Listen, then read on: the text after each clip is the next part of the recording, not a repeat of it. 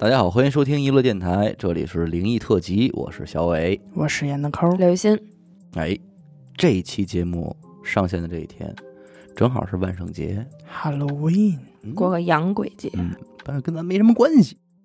我呀，先讲一个这个事儿啊，呃，不可怕。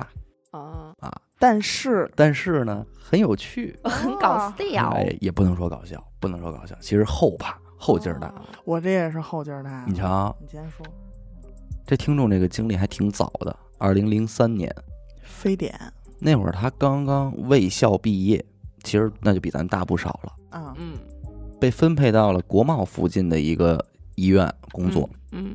具体是什么医院人家没说。嗯。零三年吧，那会儿这北京市还在大力建设中，对，还应该还有沙尘暴呢，你有。想想是吧？嗯。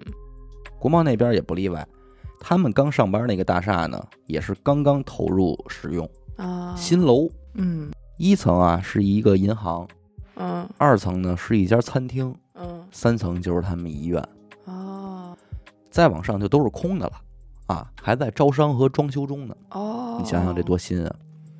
那听众呢，由于离家不远，所以每天都是骑自行车上下班。嗯他们单位是什么呀？无论你是汽车还是自行车，你都统一的停放在这个大厦的负一层。我说的是大厦是吧？对，不好意思，统一停放在这个大厦的负一层。啊然后他这天下班之后呢，就照常去这个地下室推自行车。嗯往外走的时候，哎，他就发现他们院长的这个汽车停这儿。注意啊，接下来就留意他都干了些什么，嗯嗯因为最后咱们翻过来再想的时候，越想越有意思。是吧嗯他这往外走，不就发现了这个院长这个汽车了吗？嗯纳闷儿，因为院长平时是一个挺仔细、挺在意的人，嗯。车都会停在一个比较安全、比较稳定的地方。啊。但是这车呢，这次停这位置就不对，啊，出来进去的特别容易被剐蹭的那么一个非常不安全的位置，碍事儿的地儿，所以他推着自行车呢就停在这儿了，就冲着这车多看了两眼。我估计他琢磨的想看看是不是院长在车里呢，啊，这种情况他可能会停在这儿，看那圈没人，就推着车呢接着往前走了。再走两步呢，他就走出这个地下的区域了，应该也是咱们能理解，就是那种汽车车库出的那种大上坡，上坡，但是可能会非常缓。嗯但是你往前走的时候，你就已经出了这个地下的区域了嘛，嗯嗯算是室外了。嗯头顶上就是天空。嗯嗯嗯哎，这个时候后边身后啊，非常清晰的传出来了一个人的声音，嗯叫他名字，说刘雨欣，就这种级别的，哦，而且声音很淡定，就是那种你说你放学回家、下班回家，后边有一同学叫了你一声，说咱一块儿走，就特像那种画面。嗯他就又停下了，开始往回看。哎，眼睛呢环顾整个停车场，目力所及的位置没有人，没看见人。他说：“那我可能听错了。”就回过头来，打算继续往前走。结果这回过头来还没走两步，要走还没走，就是在眼前几米的位置，咣的一声，掉下一个东西。什么东西呢？一根两米多长、大腿那么粗的钢筋，哎呦，从二十八层掉下来了。他看到这东西的时候，这个钢筋这么粗的钢筋已经弯了。我能明白吗？嗯听说我当时还挺冷静的，也没说给吓瘫了什么的。反正没一会儿，物业也下来人了，就一个劲儿道歉呗，说那两天风大，但是他们在室外作业的时候就没弄稳，哦就掉下来了，就是一个事故，但是所幸没伤着人。嗯嗯，当然所幸有人喊了他一声，第二天还去他们单位给他送花篮什么的。哎呦，啊听众也说说真他妈晦气，我就直接给扔垃圾桶了。花哪儿 就不会办事儿，怎么没送花圈呢？这不会办事儿了。他就说自己回家之后吧，这事儿想想他就越来越觉得后怕，嗯因为他呢也在回忆他整个这一套过程，到最后也不知道是谁在他背后叫了他这一声。嗯但是如果没有他停下来回头看那几眼的话，他肯定已经不在了。是啊，对，郑重，可是你说这车停在这儿，他要是不看这几眼车呢，他没准也就超过去了。你明白我的意思吧？假如他正常下班，中间没有看见车，也没有看见人，嗯嗯，这钢筋应该是落他后边。对，哦，他如果看见了车了，但是没有人叫他，砸着他，嗯，也不是怎么寸，就是有人叫他了，但是是谁叫他破不了案，不知道。所以说，他就说我个人就挺庆幸庆幸的，就是说我这个祖宗福祉还哎，保佑我，说要不然我这个独生女，我这一家子就完了。还真是，就这种东西吧，我有的时候觉得就是特别不禁琢磨。嗯，是我看这投稿里边儿也有，就是两个事算两个事儿吧，嗯不禁琢磨，而且发生在一个人身边的。嗯，第一个事儿呢，就是他表姑去世的事儿。听众这个表姑啊，在他脸这个鼻子旁边有一颗特别大的猴子，哦，哎就是那种又大又黑凸出来的那种那是痦子吧？嗯大痦子他说叫猴子，好吧，嗯但是因为女的嘛，肯定爱美。嗯这其实这颗猴子长在这块儿啊，也已经很长时间了，嗯就是挺影响美观的。一直琢磨这表姑就琢磨想想动动它。嗯，哎，那年是听众上小学，表姑大概是三十五六岁儿的时候嗯，哎，正是自己也能拿主意啦，嗯，哎，也也还是有颗爱美之心的时候，应该也有点钱了。哎，也有点经济实力了，就活着这心眼儿说这不行，我最近就必须得把这个猴子给切了。送走它，去掉，一般女孩儿做出这种决定，她肯定是前思后想嘛，瞅着这个痣都多少年睡就是不顺眼了，对，就跟谁这跟这也念叨念叨，跟那也念叨念叨，就天天琢磨点事儿，说哎呦，你看我这个猴子，我要给它切了，你说我这是不是我这边就好看了什么的？嗯，我得美丽了。哎，但是他跟谁说，谁都说你这猴子呀，别切。哦，大家有各种各样的理由，有从面相上说的，也有从这科学理论上说的，嗯说你这三角区你不能切，挺危险的，对身体不好。也有说这个面相的，嗯，说你这破了什么什么了，风水，对，破你这个风水猴儿，来脸上这风水了，不都不太建议他弄。说大家就说，你说你都三十多了，结婚了也生孩子了，挺好的，你弄它干嘛？给谁嗯看啊？嗯但是这表姑这时候可就像这个猪流蒙了心一样了，嗯猪流了，猪油蒙了心一样了，就哎非得弄，嘿，谁说什么也拦不住了，越劝越想弄。嗯哎，当然肯定就弄完了呗，嗯如愿以偿，把这个是三十来年的这猴子切掉了之后，也就不到三个月。有一天晚上，表姑呢就跟平时一样，跟他俩同事一块儿下班儿。这仨人并着排呀、推着自行车就往路上走。嗯到了这路口，登上车不是要往回家骑吗？嗯那马路特宽，马上就要右拐了。这表姑当时是在这仨人的最外边儿。嗯这个时候呢，他们边上就过了一种那个特别大的大卡车，嗯也是跟着他们一块儿随着他们要右拐。仨人看见了就躲这车，这卡车也拐过去了。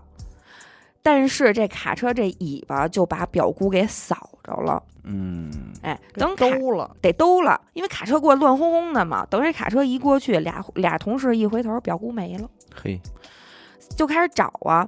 结果就在这个，你知道他们那个路啊，单位门口那个路是那种，咱们现在北京应该还有，稍微远一点的地方，那种路边儿上是沟，哦，我知道那种你知，道吧？嗯。那种路，有点像省道，对水，渠，哎，嗯。就是那种就是旱沟啊，嗯，我知道，啊，就在这底下找着这表姑了。嗯，当时血肉模糊，现场就没气儿，哦，没了，直接哈，直接就没了。嗯，反正你说，其实只是一个车祸，是，但是呢，大家出了这事儿之后，大家心里其实多多少少都挺别扭的，嗯，就觉得哎，要不是那颗痣，可能也出不了这个事儿。但是说不好吧，都嗯，就是蝴蝶效应嘛，就怕往一块儿琢磨嘛，就怕往一块儿琢磨。嗯尤其你再听下边这个，哦，嘿，也是发生在他身边的这么一个就是阎王催命服务的这么一件事儿。嗯就显得更有一点儿不好说了。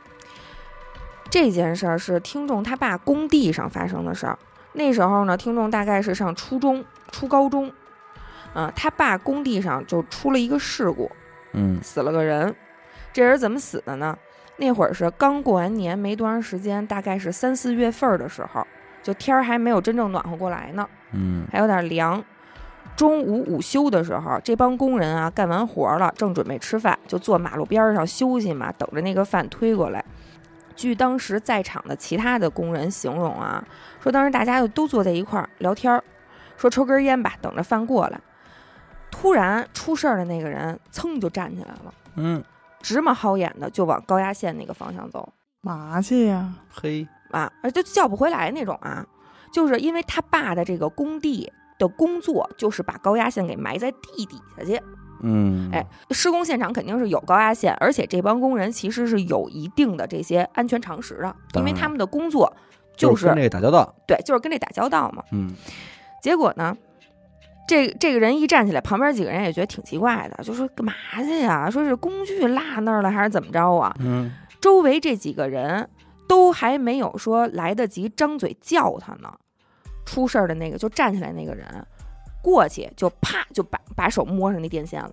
哎嘿呦，嗯，然后当时所有人就都傻了，你知道吗？当场就电死了。就现场的工人也说，就跟演电影一模一样的，说那个人摸着电高压线之后，整个人就崩开了，然后身上冒的全是火星子，腾就躺地上去了。那是高压线呀，对呀、当时在场一共休息的有大概二十个工人，就这二十多个老爷们儿当场就吓傻了。嗯，就主要是大家都不明白他们干嘛去了，太快了，就太快了，空气大概凝固了得有个十多秒吧，才有人反应过来，嗯。说赶紧过去救人，嗯，这还救什么呀？谁也不敢碰他呀，对就找那些绝缘工具把这人啊从那线上给扒拉下来了。嗯，因为高压线这个东西，它是会直接把人给吸上去的，你知道吗？嗯这人直接就糊了。再报警叫救护车，其实你说救护车，也就是个仪式了，仪式了，对吧？就嗯早就糊了都。嗯等危险排除了之后，这边线啊什么都收拾干净了，这人也都清走了，大家就过去看看呗，包括警察也过去看。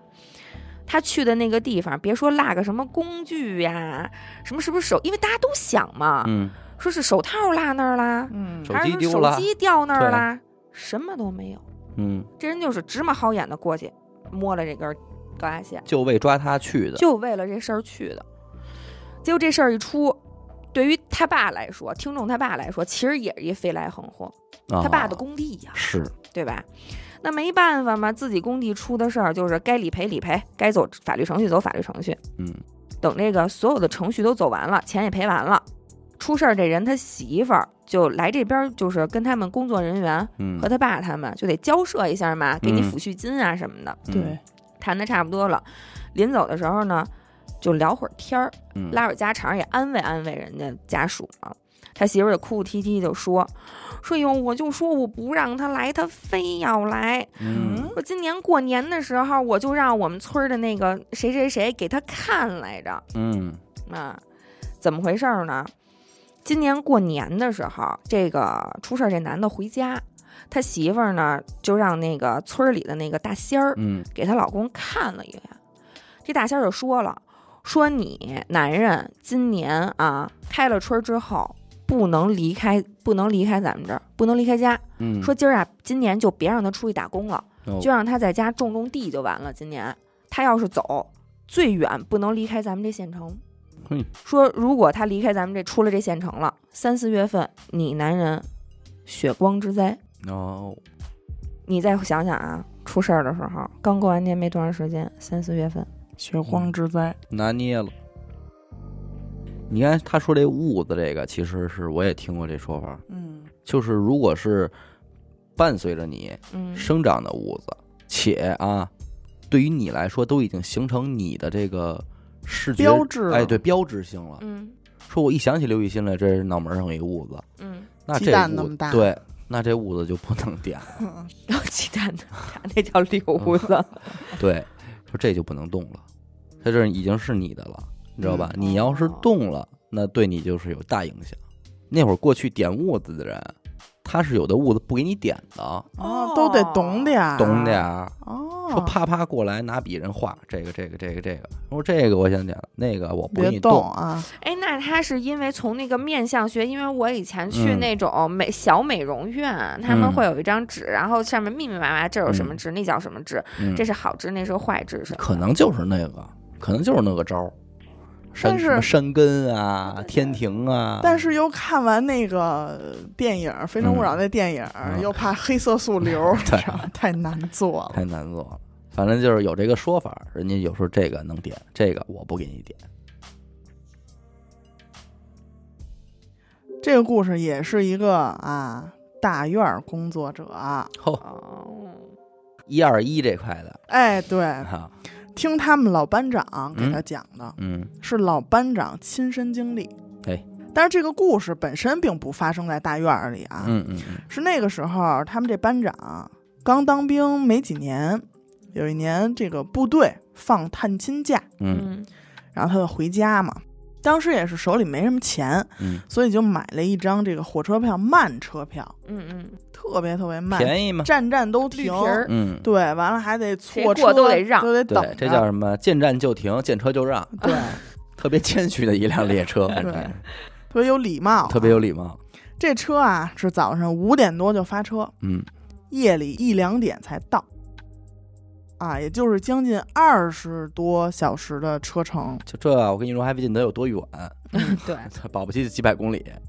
所以呢，他到的时候已经是夜里了嘛，嗯凌晨一两点。所以当时他就打算在这个火车站附近找一个小旅馆儿，嗯凑合一宿，等天亮了早晨再嗯回家。嗯但是呢，他又一想，其实也没多远。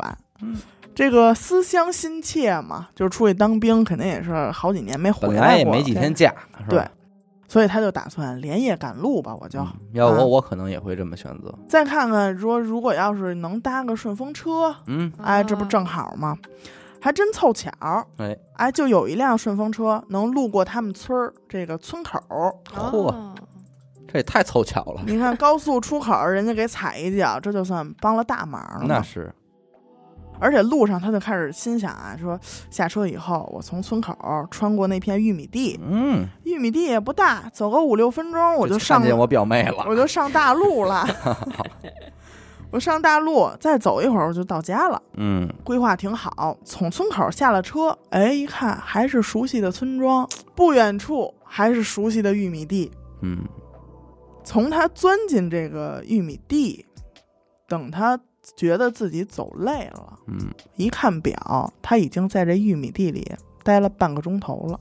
哦哎呦呦，超出平时水平很多。哎，平时五六分钟嘛。然而他这个时候还没出这个玉米地呢，还在里转。还瞎走当时他就心想说不对劲啊！家乡变化这么大，啊，这条路可是从小走到大，是，迷路是不可能迷路，转向什么的这都不可能。他就想起啊，说这个玉米地里有几个野坟，哦，心说别是他们跟我这儿捣乱呢，鬼打墙了。嗯然后他就开始念叨，嗯原地就这么念叨，是说嗯说别闹了啊，把我放出去，明天我给你们送点钱来。嗯，就这么又走了十多分钟，还是没出去，哦，不跟你聊，没管用。这会儿呢，他这个大院儿这个脾气就上来了，你知道吧？说你们不让我走是吧？嗯，我还不走了，哈，哎，我就坐下了，就跟原地就坐下了，这前前后后就快一钟头了。掏出烟来就抽了根烟。嗯，等他抽完这根烟一起身儿，神奇的事情发生了，哦，他发现他已经站在玉米地的边缘了。啊，合着他坐这地儿就是边缘，没错儿，没走几步就上了大路了。嘿，紧接着他就听见前面特别的吵，这嗯吵的声音是突然出现的，明白，哦，很多人在说话，又看到一堆那个警车、救护车在那儿，一一堆闪着光的车。过去一看，车祸，嘿，特别严重的车祸啊！马路上横七竖八躺着七八个人，几位，哎，已经就是都是尸体了，就可能都盖上白布了那种。而车祸发生的时间是一个小时以前。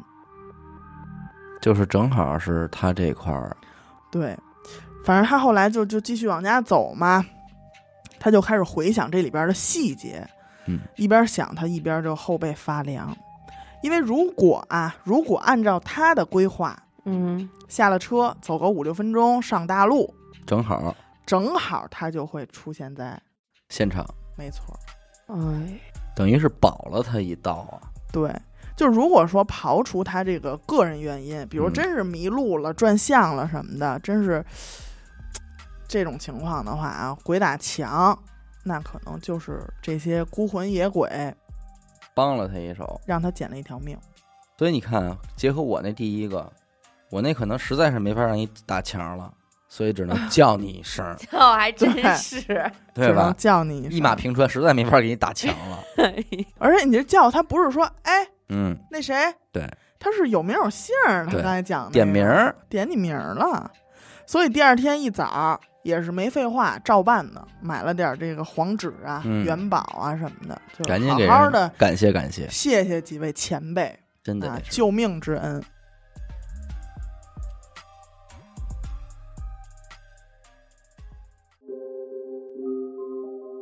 这位听众说了啊，人家算是老听众了。嗯。嗯。啊，听众大二那年的事儿，大二的时候呢，听众这边换了一个校区，嗯。这都能理解吧？不是嗯，北清真啊，我们大二也换校哎，区，好多学校都换校区啊，那住宿条件一下就上去了，嗯。四人间的配置。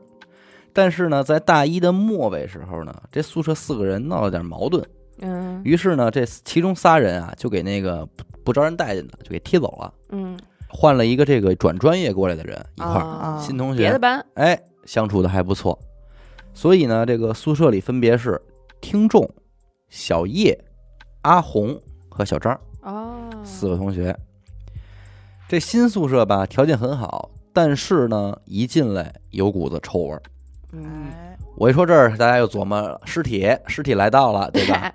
这个可以明确告诉大家啊，没有尸体的事儿，不是尸体，就是单纯的臭，啊就是一泡屎，就是有人拉有一泡屎，泡屎儿。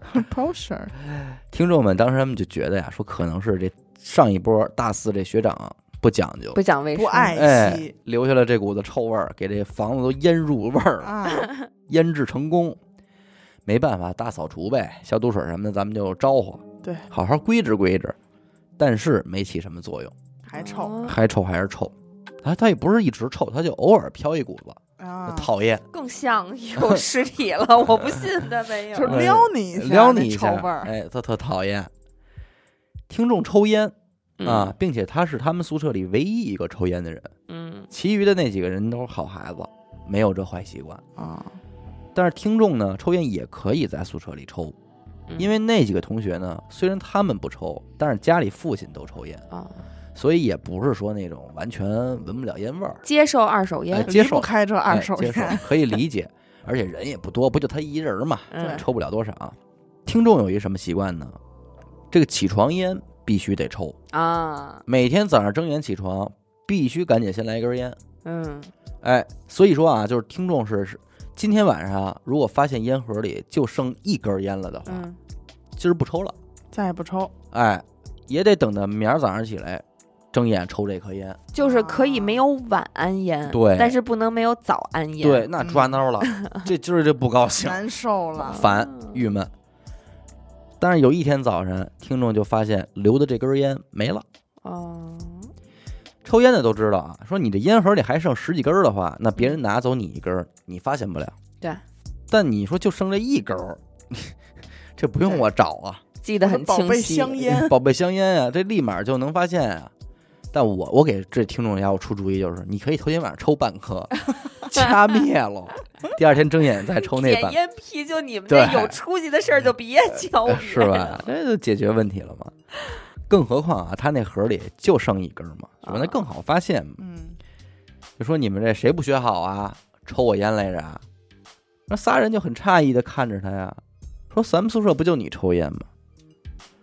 听众呢一琢磨，说当时也没在意，说也是，可能是这个自个儿给掉了，甩出去了。一般这种情况下都不会有人往外地儿想的。对，这事儿大概过了两天，早上起来，听众一看，说那个桌子上那烟盒就不对，他打火机一般都压在这个烟盒上面放着。嗯，但是今儿起来一看，这呢，这俩东西一左一右摆着呢，而且烟盒他抽的那个硬盒的，那烟盒那盖儿翻着呢，翻开了，啊，这就完全不符合他的习惯，明白吧哦？肯定是有人用过了，已经。嗯嗯嗯他就又问啊，说你们昨儿是不是谁用打火机来着？嗯你不抽烟用个打火机还不正常吧？嗯，他说其实我问完这话，我这心里就一哆嗦，为什么呀？因为昨天晚上他是最后一个睡的，他睡觉的时候那三位都打呼噜了。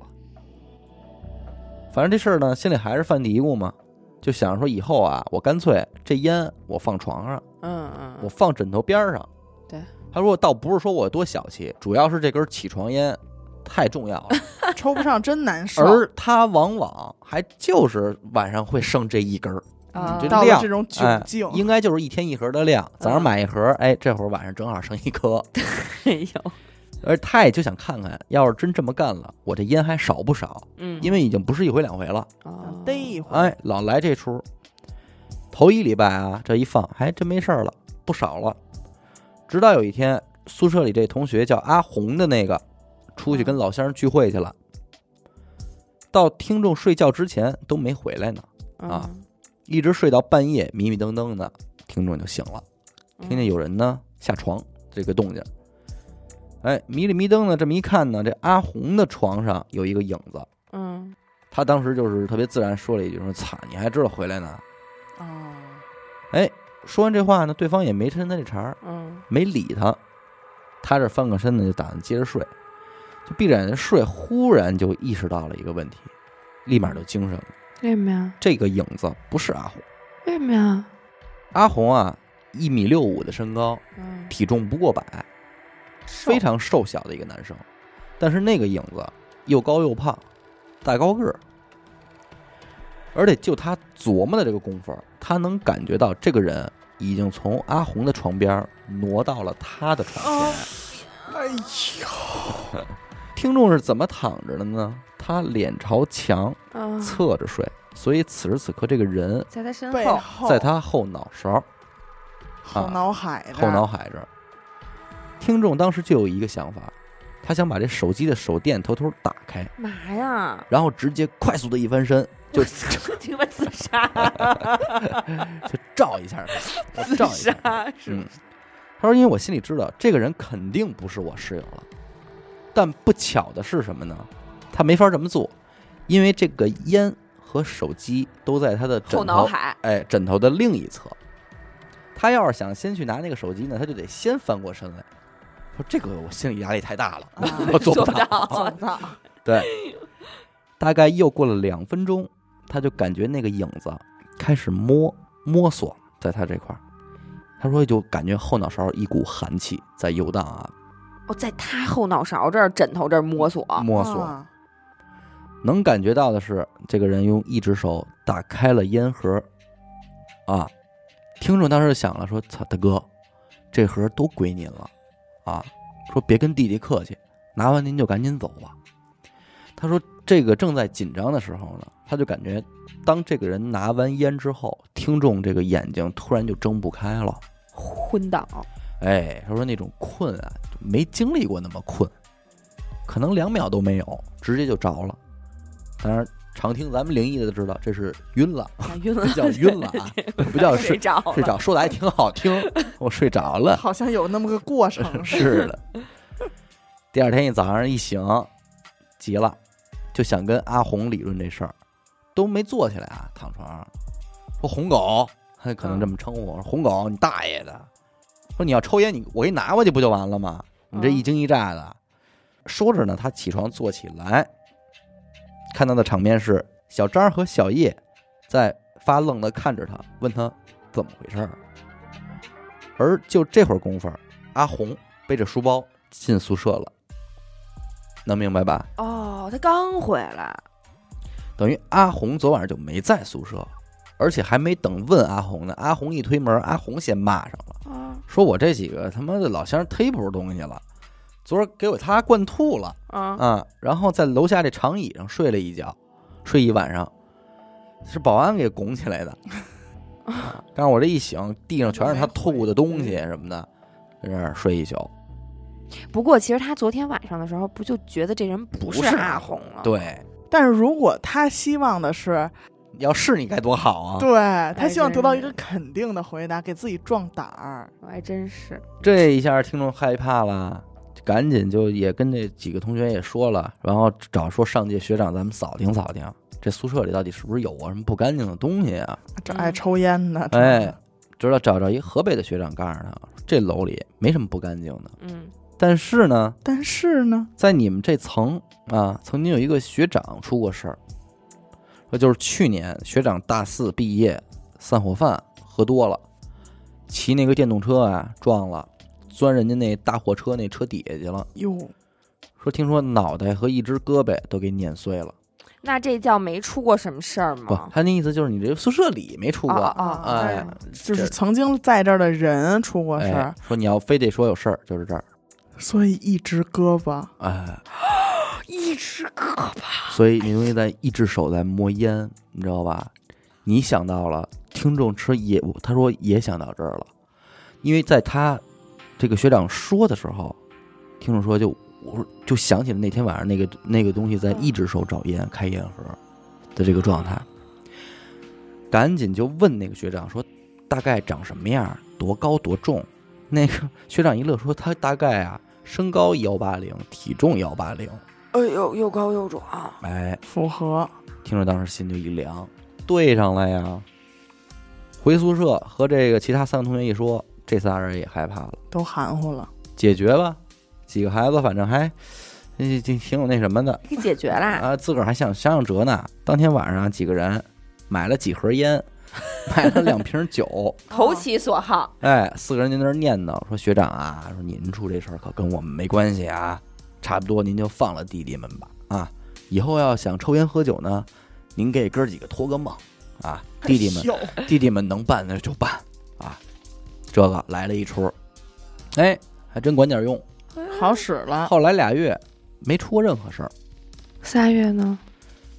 就在他们 以为这事儿结束了的时候，嗯，有一天小张儿特别惊慌的给咱们听众打来了一个电话。听众说：“我当时正跟外边喝酒呢，嗯，几个小姑娘正快乐呢。嗨 嗨皮小姑娘原词儿啊，原词儿说正快乐呢，又是个快，什么样的快乐呀？真是和无比快乐。咱也体会不到，嗯。反正。电话里小张，你赶紧回来吧，我看见他了，啊，就是说我看见他了。听众说我都我都一点都没琢磨，我就知道是他，哦是。就是看见他了，啊，没耽误。看见那幺八零乘幺八零，幺八零了，哎，炫舞幺八零了，赶紧也就回去了。一进宿舍就看这小叶，这同学穿着一羽绒服，裹着一大厚被窝，床上一坐，就跟那盯着那个宿舍厕所那门，问他什么也不言语了，不说话了，就跟那盯着这门，吓坏了，肯定是吓坏了。小张要跟他说呀，说当时就我们俩在宿舍，小张跟小叶在宿舍，阿红呢也出去吃饭了。阿红老有饭局啊，哎阿阿红，阿红可能是场面上，阿红更更快乐，真是快乐无比。厕所那个门老开，它关不严，一会儿关上，嘚儿开了，关上掩嘚儿开了，它一开就往外冒臭味儿。哦，这厕所里，俩人想了半天，办法都不行呢。这会儿，他就听到小叶在他身后大叫了一声，然后直接摔到地上，就成这样了，就成接下来这样了。啊，后来小叶呢，直接是烧了两个星期，哎嗯呦，啊，直到爸妈呢都从云南云南人过来了，并且带了这方面的婆婆。哦啊，都给带来了，带来了啊。这个后来人后续说，这个婆婆是阿呃是小叶的姥姥的妹妹，哦哦哦，这么个姨姥姥，姨姥姥姥哎，这边婆婆怎么解决的，我不复述了啊啊，这个肯定常规套路，大家也都能明白，就那点招儿。单说小叶这边，后来是在听众不断的追问下，说你嗯到底怎么了？看就什穷么？告诉我诉我吧，哎，小叶这才是不耐烦的就说了，说那天啊，他在这个厕所，他在宿舍待着玩游戏嘛，他这个位置确实是寸，大家他给我发过照片啊，大家可以看想象一下，一个你在房间里这个厕所的门啊是往外开的，嗯往你在的这个空间开的，嗯并且这个门缝是对着你的，嗯只有小叶坐的那个位置嗯能透过门缝看进厕所内部，哦，就正对着你。就如果是一个剪子的话啊，嗯嗯，门，开了就成剪子了吗？那那个剪子就正好对的就是小叶嗯嗯，这么个状态。他说这门老开，我关一回呀开一回，我关一回开一回，而且开的都不大，就是嘣儿开开。咱不怕别的，都怕它往外散味儿啊。嗯嗯，嗯这味儿也直冲它呀，对，是他讨，厌呀。关几回它都不不管用呢，它就不管了。哎，所以说爱臭不臭吧，我就这么玩吧。可能游戏也打拿人，忒拿人 啊。玩着玩着呢，感觉有人看他。哦，啊，一回头就从厕所那个门缝里瞧见一个人正在盯着他，而且满脸都是血。哎呀，也就是这事儿，一下子小叶就抓摔地下了。这是真是一下子可能一哆嗦啊，扔在地下了。那之后为什么穿着衣裳这就冷，你知道吧？那种冷肯定是发自内心的到外的那种冷，哆嗦。寒意啊。所以这是他遇到的这么一个事儿。可不兴瞎许人家什么，就是。你有事儿跟我说，人家有事儿了。真找你，你办得了吗？啊，那是那咱那灵异几坛了，那梦露三坛啊三坛那没说就不能瞎应应人家这事儿，心里想都不行，都不行，对，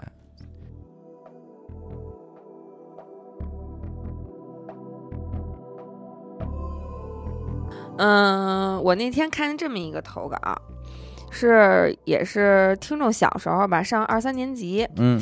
他其实就是在他们家生活的这个楼里头发生了那么几件事儿。我先给大家形容一下这个楼啊，是一个六边形的老楼，哦，哎。六边形，六角大楼，嗯。六边形老楼，环形楼梯，嗯，懂吧？懂，有点儿复古，反正挺挺老的那非常非常非常老。当时听众他们家是住在四层，嗯那会儿呢，他妈就特别爱玩麻将，哎，附近几家的邻居阿姨凑在一起，就是成天成天的玩成宿成宿的玩儿，成晚上成晚上的玩儿，嗯呃，而且呢，就在听众他们家玩儿。啊，哎，这几个阿姨呢，就被他妈一招呼过来，基本上呢都会带着孩子，嗯呃、大人一块儿玩儿，差不多大概呢每天有那么二三四五六个小孩儿，也就来他们家找他聚群儿。哎，大嗯人，大人找他妈，小孩儿找他，嘿，大人玩大人的，小孩玩小孩的，哎，小孩儿多开的。心！其实也挺好玩儿，挺好的。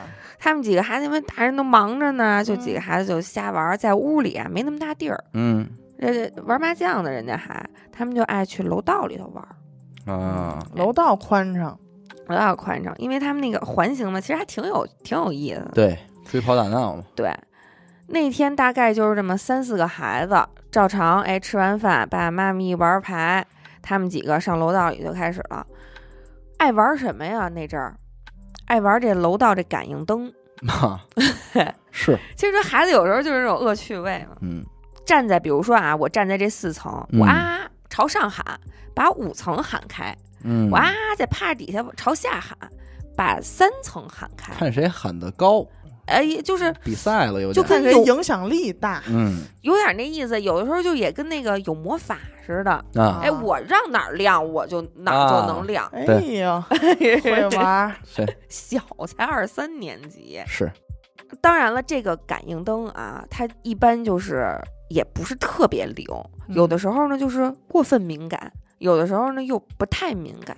是哎，所以他们朝上面喊的时候，有时候下边也亮，这时候呢就觉得有些失落，嗯，魔法不好使。不准确了。了，哎，对，反正就是，嗯、那天呢，这帮孩子呢都觉得有一点奇怪，嗯因为通常他们在四楼啊啊喊的时候，三楼和五楼的灯都会亮，嗯对吧？这个也很正常嘛，因为嗯很近嘛。相邻嘛，但是那天啊，不管他们使多大劲儿，这四楼跟五楼都亮啊，但是这三楼的灯就是死活不亮。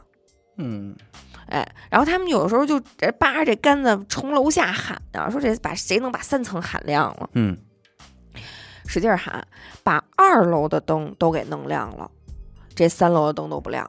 哦，这帮还有点就是觉得有点嗯，三层灯坏了，那肯定就坏了呗。喊坏了，对，然后他们就噔噔噔往下跑，嗯去三层看看这灯去，玩玩二层和一层那灯。嗯但是如果你在三层喊啊，这三层就会亮。虽然三层这个感应灯不太敏感啊，但是二层这个灯基本上都是一直亮着的，倍儿嗯敏、嗯，有点动静就响，它就亮。啊。反正就这二楼、三楼的感应灯吧，今天就都闹了点毛病。嗯所以这几个孩子呢，就老扒着栏杆儿往这往往这楼下瞅，因为这两层灯不太不太那个不太正常嘛，嗯，他们就老扒着这栏杆儿往下瞅。因为他们那个楼是一个环形的楼，这几个孩子就扒这栏杆儿讨论，说这三层灯怎么不亮啊？但是这老二层的灯老亮。结果就这么说着的时候，玩到一半儿，突然有一个小小女孩儿就跟咱们听众说：“说哎，你们看见了吗？”然后这几个孩子就问说：“看见什么了呀？”说刚才二楼那个楼道那边那间儿里边伸出一小手来，哟，听众他们就惊了，说哪有小手啊？然后那小女孩说就那儿啊，说就那个给他们指指嗯二楼有一间儿，嗯你知道吗？当时这几个孩子看见他指那一间儿之后，就不说话了。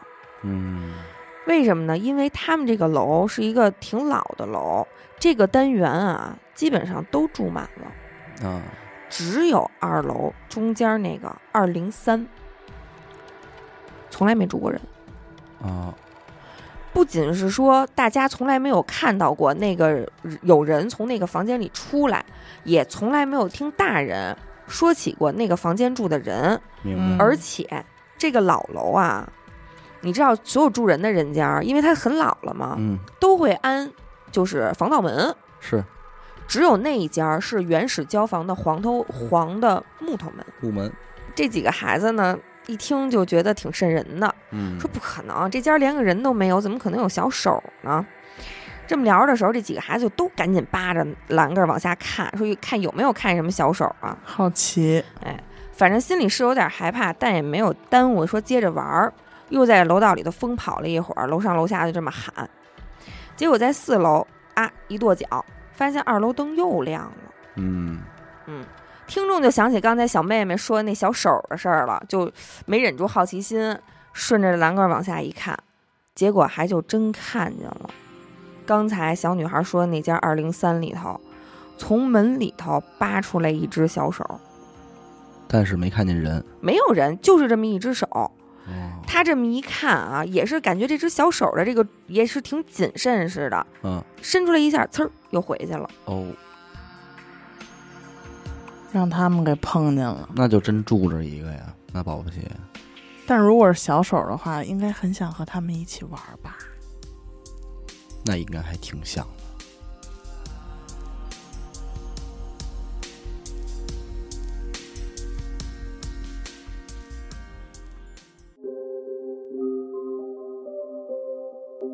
时间大概是一五年九月底，嗯。咱们听众是一女孩儿，那是一趟非常完美的姐妹们的旅行。哦，啊，是她和另外三个女孩儿一块儿去海南。他们这行程这么定的：三亚待两天，蜈支洲待两天，然后海口待两天，最后从海口回北京。嗯。哦，挺好。本来是一个非常完美的旅行，结果嗯就在他们刚刚到三亚的第一个晚上，就发生了一件让他们后边这几天的行程都没玩好的一个怪事儿。嗯因为他们四个女孩嘛，又都认识，所以他们就订了一个两室一厅的民宿，嗯哦俩人住一间。因为他们就是只在三亚待这两天，所以他们就打算就都住这儿。嗯啊，白天什么玩一玩。然后第一天中午的飞机，然后下午到嘛，坐飞机也都挺累的，所以就没安排什么其他的行程，嗯就从民宿的那个小区走到最近的海边浴场，嗯也就走个十几分钟吧。然后他们放下行李，就都去海边趟趟水啊，拍拍照啊。然后下午溜达回来，点了点外卖，在民宿吃吃喝喝，很高兴啊。咱们听众这住的这个房间有一个特别大的落地窗，嗯。嗯站在这个落地窗能看见这小区，哎呀，风景什么都不错。从窗户往下看，它正下方，因为它是住五层，嗯。这正下方有一个挺大的游泳池。哟嗯。那不错呀，环境好像。对，其实，在三亚那边小区都标配嘛，标配游泳池嗯。对，啊，造型什么的挺好看的，水也特别干净。嗯。然后吃完饭以后，天还没黑呢，大家说：“哎呦，累了，不想出去玩了，嗯就想在房间里玩会儿牌。嗯因为房间里正好有一麻将机那。弄起来吧，但是咱们听众不会打麻将嗨，啊，缺乏学习呀、这得学。所以他们就在小卖部买了一副扑克牌，嗯，但是听众也不太会打扑克牌，拉大车，就会俩，一个捉一枪，一个跑得快，嗯所以就玩这个，玩着玩着也老输，就是打的没劲了。嗯，说你们仨玩吧，玩斗地主吧，你们仨。说我吃的有点难受，我说我上这个游泳池游会儿泳去，对我游会儿泳，换好泳衣，裹上浴巾，他就下楼了。嗯差不多是从六点多游到七点多，但是也不是一直游，因为他这边上有躺椅，他就啊游一会儿，歇会儿歇一会儿，哎，嗯也不冷嘛。反正具体时间也不知道几点了，也没带表。后来天儿慢慢就黑了，听众这会儿也觉得也有点小寒意，嗯，就回去了。结果刚一回去呀，不知道是不是说吃的这个海鲜啊不新鲜，还是说游会儿泳给嗯激着了，就开始拉肚子。这是第一天的行程啊，从八点多一直拉到十点多，差不多每隔二十分钟就得跑一趟厕所，那这别玩了，这肚子就拧着个儿的都那么疼。嗯，拉到后来，整个人就已经有点虚脱了。那肯定好汉架不住三泡稀嘛。对，反正这期间呢，小姐妹们也都也给买了药了。嗯大家就说啊，说你你先吃点药试试，如果还不行的话，咱就去医院。嗯结果还行，这药劲儿上来以后啊，虽然也是拉，嗯但是肚子没那么疼了。嗯反正看他这儿好一点了呢，哎，这姐妹们就回去继续玩牌了。咱们听众也是觉得，哎呦，自己闹这么一出，你说出来玩，大家心情挺好，对，怕影响姐妹们的出游心情，就自己默默的回自己房间躺下了，嗯睡到半夜十二点多，哎呦，突然这肚子又开始拧着疼，他这儿正犹豫要不要起床上厕所的时候，嗯就听见楼下呀一阵儿这个哗啦哗啦的水声儿，还挺规律。嗯，他一琢磨说啊，没准是有人游泳呢，楼下嘛，呃，那泳池，啊，泳池嘛。但是一看这点儿，说十二点多了，也挺奇怪的。但是他也没在意啊，主要是呢，他确实想去看看，嗯但是他又把那眼镜儿，他是近视，嗯眼镜儿没戴，也懒得拿了。再说了，他一琢磨，说这是公共的泳池，对，嗯这本身又是一度假的地方，谁有也不奇怪，哎，怎么着都不奇怪。然后他就去厕所了。另外那三个朋友一直都还在客厅那玩牌呢嘛，嗯没玩儿，看他出来了，就问他几句，说好点没有啊？嗯肚子还疼吗？反正就之类的吧。反正这会儿确实也好多了，但是刚才拉那么好几回啊，饿了，哎呀，哈拉饿了，没子弹了，拿出胃口 来了，没得弄不行啊，然后他拿点零食嘛，嗯就坐在他们旁边跟那吃，又看他们玩牌，嗯有说有笑的，聊会儿天儿。完，等他再刷完牙回房间，差不多是四十分钟以后了。嗯刚躺下啊，等这周围周遭嗯 都安静了，就听见哗啦哗啦，嗯，又是这水声。这会儿可是凌晨一点多了够能游的，啊，这水声吧不吵人，嗯，但是它烦人，但是就是听着特别想上厕所啊 啊。他就起床走到这窗边儿，说：“我看看谁呀？”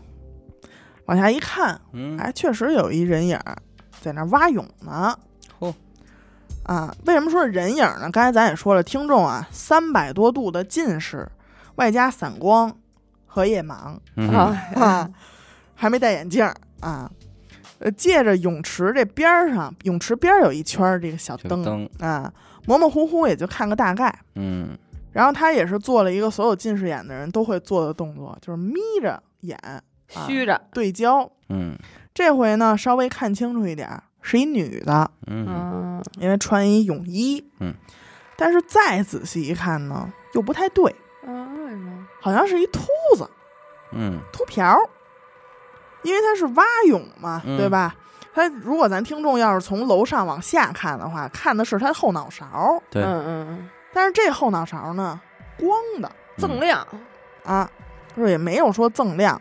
完了，听众就琢磨说，哦，那可能是一男的。嗯说那又不对啊，这男的为什么他穿泳衣呢？嗯，说难不成说是一女的？完了，她秃，嗯，毛发紊乱症，就是一吧下就吸引起这注意力了。不好意思白天游泳，嗯说是不是晚上趁没人儿出来嗯游游？而且咱听众也会游泳啊，嗯他就琢磨说这蛙泳收腿这一下应该配合着一个换气，嗯也没看这人换气，就没有这抬头的动作。他要是不换气呢，那他就是游仰泳呢。嗯可是仰泳又不是这姿势，反正他这脸啊就一直趴在水里，就给听众一光秃秃一后脑海。嗯哎，这听众琢磨着说，这功夫也三五分钟了，就一直也没看他说抬头换个气什么的。不会带不会带着氧气瓶的吧？看着前人片，看着蛙泳，反正就这么看着看着吧，越来越奇怪。一个女的秃子闷头蛙泳，嗯太奇怪了。好奇心吧，咱们听众就把眼镜儿就拿过来了，说看真着点儿。嗯嗯，等他再回到窗边儿啊，嗯这回看的挺清楚，哦但是看清楚的同时，也是给他吓了一大跳，哦，什么意思啊？因为那个人并不是秃子，嗯而是后脑勺上长了一副五官，什么意思啊？是一张脸，嗯或者说这个人呢是头旋转一百八十度朝上的。哦嗯，听众就瞬间就凝固在那儿了。嗯而且他说啊，他自己这眼睛就像被这张脸吸引住了似的，嗯，挪不开了。想不看都不行。啊，想不看都不行。愣了几秒之后，就一屁股就坐地上了，嗯。想喊人，因为他们就在这三个小姐妹就在客厅嘛，嗯。嗯嗯。想喊人也根本就出不了声儿。嗯。嗯嗯嗯。而且听众特意在投稿里强调了一下啊，他首先这女的绝对不是在仰泳。嗯啊嗯因为她穿的泳衣是一个深色，是黑色还是蓝色看不太清，但嗯。绝对是一深色，啊，正反面露背的款式，哦，就后背它几乎是没有多少布料。明白。如果说是穿反了，那可以说是和不穿没有任何区别。啊，就嘟噜着啊。呢，对，就该挡的地儿一样也没挡上，对 而且还是仰泳，对，肚肚脐眼儿什么的都在外头呢。另外，咱们听众也是系统的学过三四年的游泳嗯啊，只要但凡会游泳的，你对你到底是怎么游呢？都哎能。对各种泳姿都是非常熟悉，嗯那个泳姿绝对是蛙泳。第三点呢，他他也说了啊，说我虽然是个近视，但是我并不是瞎。啊而且我有眼镜儿，对 小区里也有路灯，嗯泳池边儿也有一圈灯，而且距离又不是很远，嗯绝对不可能看错。所以综上三点啊，他可以确定，这一定是一个女的，蛙泳，脸朝上。那那这就是一个女的，头和身体就是她脸朝后背，拧了一下拧，了，要么就是她有两张脸两。张脸，啊，说回来吧，当时他整个人就麻在那儿了嘛，嗯就这么看着泳池里这人游过去游回来。这个泳池啊，从听众这个角度看出去是一个竖着的椭圆啊啊，明白，啊，也就是说，他往那边游是会嗯离他越来越远，但是他游回来的过程、嗯越来越近。是离听众越来越近的过程。嗯，这听众可还闹着肚子呢。这才给吓着，啊！还吃了点零食，补了点子弹。不打子弹刚续完，反正就在游到离听众最近的这一端的时候，不会眼神有交汇吧？听众就已经能看清楚那张脸了，哦，是惨白的一张脸，嗯，而且呢，眉毛、鼻子呀、什么都有，都正常，一样不缺。反正就是透着那么一股诡异的劲儿。这太诡异了。就在听众渐渐要适应这种诡异的时候，是适应可还行，嗯然后有的时候看多了，他也就木了，你知道吗？嗯嗯更诡异的事儿发生了，这个女的就又往回游，往远处游嘛，游到泳池的正中央，嗯，突然就停下来了，嗯脚也不蹬了，飘着，整个人在水面上飘着。嗯几秒钟的时间之后，他两条腿突然向下踩水，嗯变成站在泳池里的姿势。嗯这个这个游泳池，下午听众不是也去过吗？嗯说水深啊大概是一米五。嗯现在这个女的站在水里呢，水到她肩膀往下一点的位置嗯，那她就应该站着呢。站着呢。嗯然后她的这个眼睛紧紧的盯着听众的方向，他转过来了吗？对呀，还是他看到的那张脸。哦，还是他后背那张脸哎，等于他背对着听众，在看着众。听众，对，哎呦，就这么死死的盯着。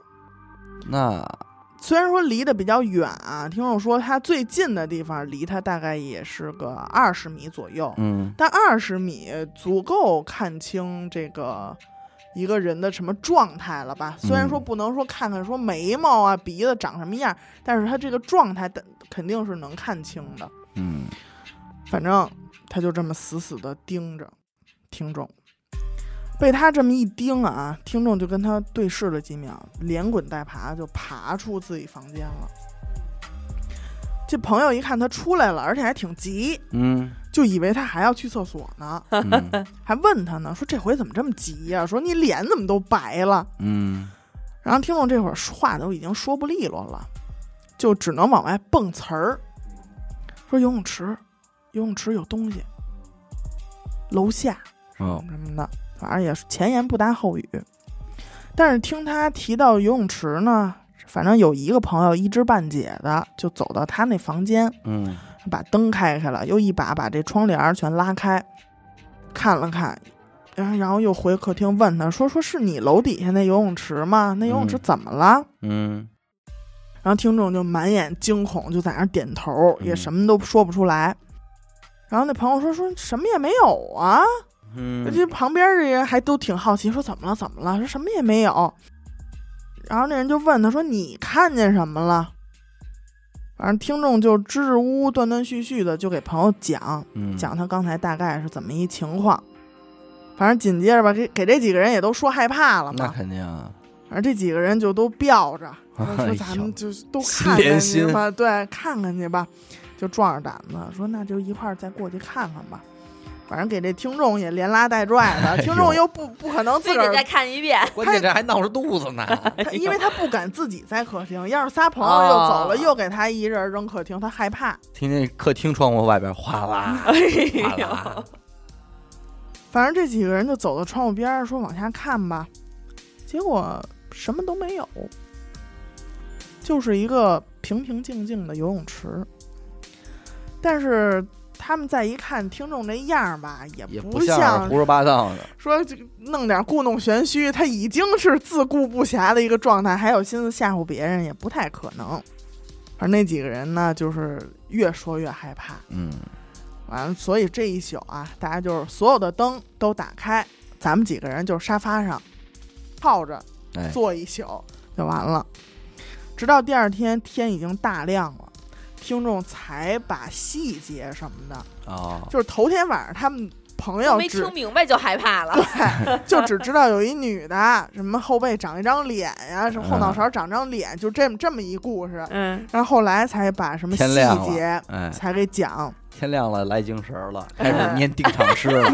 我跟你们说，然后这个时候大家也就一致决定退房，不住了。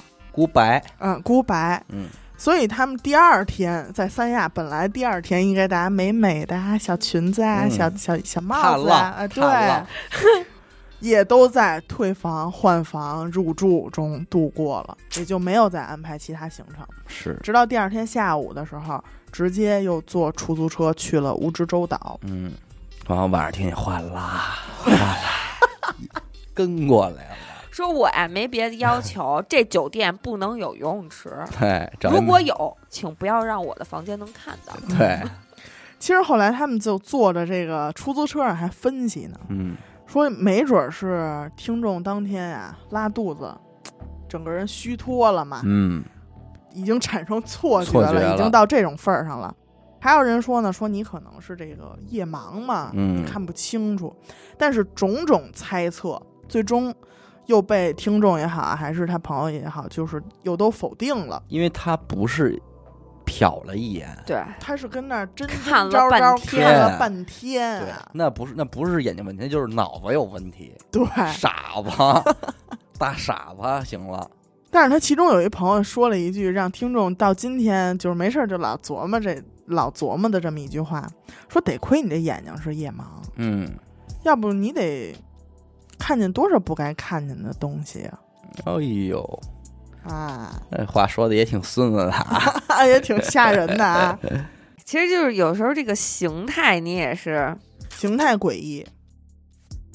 你这玩意儿，你就当时我看的时候，我真的就已经出画了。看见他了，对，我就想着，万一这女的在泳池里边站着的时候，再来一个转身，哎呦，还是一张脸，还是一张脸，还在看着你。那就完了，那真完蛋了，真得哗啦了，因为我当时分析的是什么呀？这女的，她站在游泳池边儿，你说如果她是一正常人，咱先不往别的地儿想，她游完了，嗯，她得靠边儿，嗯。对，你不能说在泳池正中间，你突然飘着，完了又站起来，直直的盯着一个地方，嗯。这不对。嗯，这不符合人类常规的习惯。就是你确实可以在那儿站住，但是如果我游着半截儿泳，想看哪儿，一般你我肯定在一个头儿或者尾，对，嗯扶着点儿，因为那样舒服。对对对，下意识你会这么操作，对，对，而且我觉得，如果就是真的底下是一人的话，然后听众老站在窗边看他，是可能会有一种嗯我想吓你一跳的那个嗯，小欲望，想跟你恶作剧一下。但是这个又不太像，因为从他的这个分析嘛，就是这肯定朝上的是后背，那么难要。么就是一个变态的一男的嗯穿女女女生的泳装，嗯但是不是关键？是你知道它这个仰泳和蛙泳很好区分在哪儿？在于你关节的、你关节儿的这个对。朝向。是你你朝他妈里弯 胳膊肘儿和你朝外弯胳膊肘儿，谁看不出来？不用会游泳也看得出来啊，是，是，对不对？你确实是，这这波操作可以。呃，感谢您收听娱乐电台，这里是灵异特辑。我们的节目呢会在每周一和周四的零点进行更新。如果您也有同样的灵异故事经历，那么非常欢迎您为我们投稿。具体的投稿方式呢，请关注微信公众号“娱乐周告”，我是小伟，闫德抠，刘雨欣，我们下期再见。拜拜。